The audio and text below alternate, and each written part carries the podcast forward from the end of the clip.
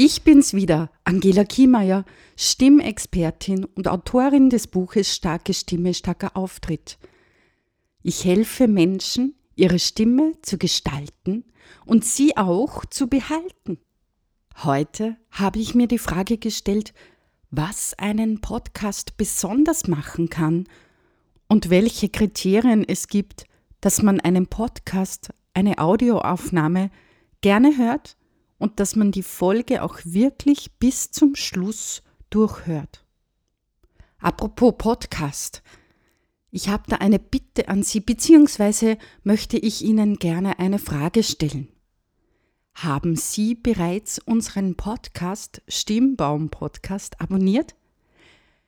Wenn nicht, dann drücken Sie doch jetzt auf Stopp, klicken Sie auf Podcast abonnieren und hören Sie erst dann hier weiter. Dankeschön. Jetzt aber zurück zum Thema Podcast. Da möchte ich ein bisschen ausholen und Ihnen die Geschichte erzählen, wie ich eigentlich zu Podcast gekommen bin. Ich habe zufällig Herbert Maria Schnalzer, der Podcast Maker, bei einem Seminar kennengelernt.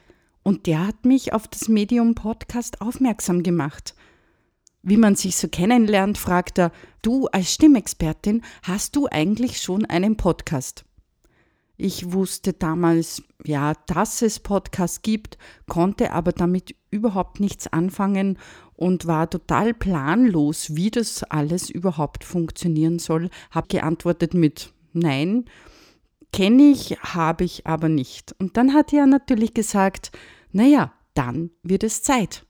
Jetzt sind wir bereits bei der 28. Folge und Herbert steht einfach immer hinter uns und hilft uns.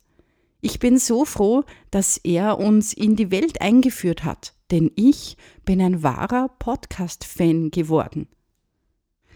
Ich selbst höre Podcast als Fortbildung, oft beim Kochen, beim Putzen, beim Autofahren ich bilde mich fort in Bereichen LinkedIn, WordPress, natürlich zum Thema Stimme und Mindset. Ich kann Ihnen Podcasten sehr ans Herz legen, aber Sie hören ja bereits unsere Sendung, das heißt, Sie werden schon ein richtiger Podcast-Fan sein. Was macht also Podcast so besonders? Sie hören beim Podcast nur die Stimme. Sie sind nicht abgelenkt durch Aussehen oder durch Körpersprache. Das heißt, Ihr Gehör fokussiert sich wirklich auf den Stimmklang und auf den Inhalt, den Sie sprechen. Sie hören plötzlich, ist die Stimme klar? Ist sie hauchig? Ist sie kratzig? Ist sie im Hals? Resoniert sie? Ist sie abwechslungsreich? Hat der Sprecher das gewisse etwas, das Sie einfach nicht abschalten können?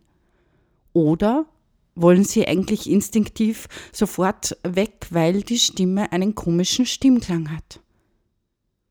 Das wird beim Podcast sehr vordergründig.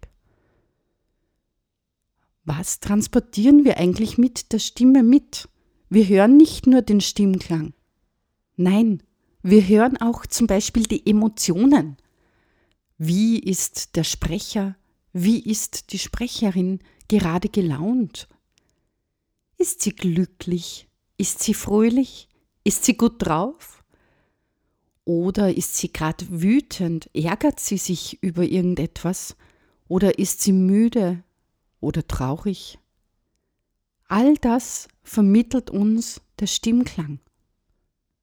Natürlich ist es auch total wichtig, was im Hintergrund ist. Ob das Störgeräusche sind. Und zum Hintergrund, finde ich, gehört auch dazu, wie ist die Stimme gemixt, wie ist die Stimme gemastert. Ist es recht hallig, dass die Stimme etwas in den Hintergrund verschwindet und eigentlich weniger verständlich ist? Diese drei Bereiche gehören für mich zu einem erfolgreichen Podcast. Der Stimmklang, die Emotionen dahinter und der Hintergrund. Wenn das alles stimmig ist, wenn die Stimme klar ist, wenn die Stimme verständlich ist, deutlich ist, wenn man fröhlich ist, begeisternd ist, dann wird man wohl den Podcast sehr gerne hören. Wir hören alles, auch wenn es oft nicht ganz bewusst ist. Und somit sollten wir vor allem auf die Qualität der Aufnahme, auf den Stimmklang und auf den Hintergrund sehr achten. Viele Podcasthörer hören mit Kopfhörer. Das heißt, sie haben uns wirklich ganz, ganz nahe am Ohr. Wie cool ist das? Wie viel können wir da wirklich beeinflussen? Aber wie viel kann eine schlechte Qualität zum Beispiel auch zerstören? Und jetzt habe ich eine Aufgabe für Sie. Hören Sie sich drei bis vier Podcasts mal genauer an. Gezielt auf diese drei Punkte. Auf den Stimmklang, auf die Emotionen, die mitschwingen und auf die Qualität, das heißt auf Hintergrundgeräusche, auf die Aufnahmequalität. Versuchen Sie einmal den Stimmklang des Sprechers, der Sprecherin zu beschreiben. Schwingen Emotionen mit? Ist es reines Faktenwissen? Oder hat das Faktenwissen trotzdem Charme und Sie bleiben gerne dran?